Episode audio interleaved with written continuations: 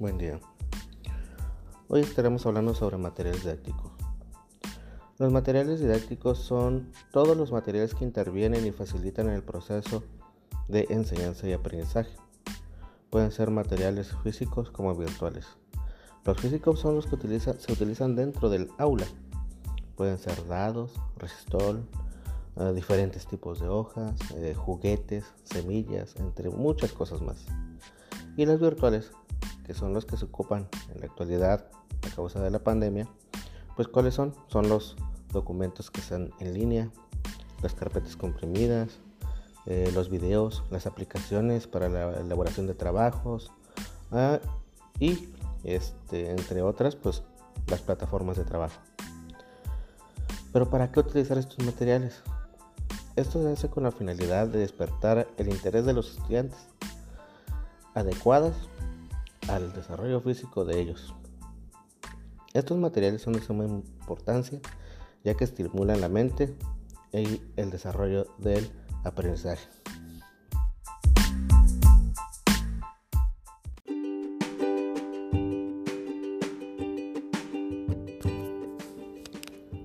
Tenemos que tener muy claro lo que vienen siendo los objetivos que debemos de lograr eh, para poder elaborar o utilizar diferentes materiales.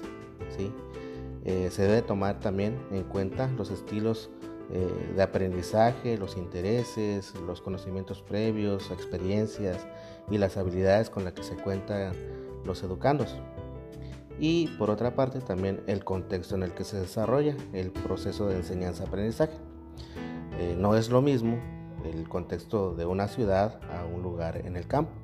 Entonces estas, estas características debemos de tomarlas en cuenta al momento de utilizar o seleccionar más que nada las, eh, los materiales.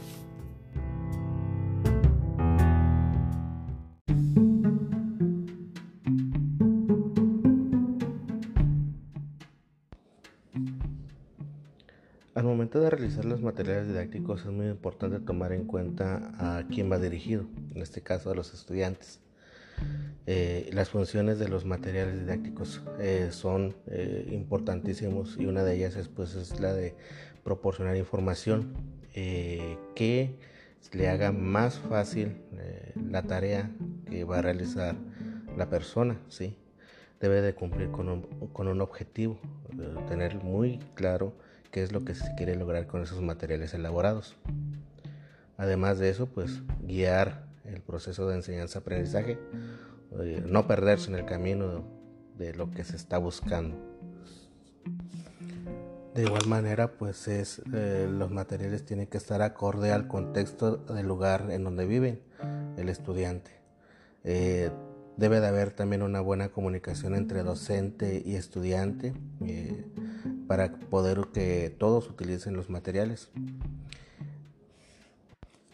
Además de esto, pues debe de haber una motivación en, los estudiantes, lo que viene siendo la inclusión de materiales, pues eh, que despierte lo que viene siendo la curiosidad, la creatividad y otras habilidades, ¿no? Que permiten eh, prestar más atención a lo que vienen siendo los contenidos o a los objetivos que se quieren lograr.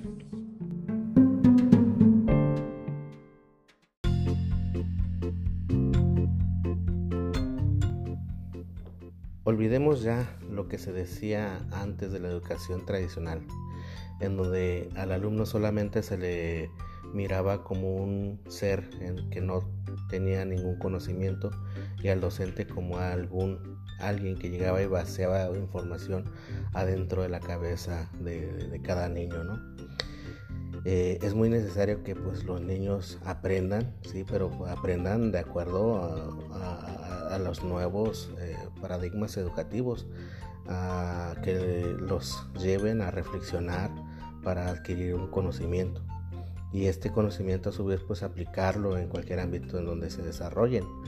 Eh, pues los materiales didácticos pues ayudan a esto, a que el aprendizaje sea significativo para que las clases ya no sean tan tediosas, o aburridas, eh, para que los alumnos eh, sean eh, más este, prácticos y, aprenden más con lo que viene siendo la manipulación de objetos, mirando algún video, escuchando alguna canción. Entonces, pues ahora sí el trabajo del maestro queda ahí, en elaborar, en utilizar todos estos materiales que son innumerables para desarrollar en los niños una enseñanza, aprendizaje de calidad.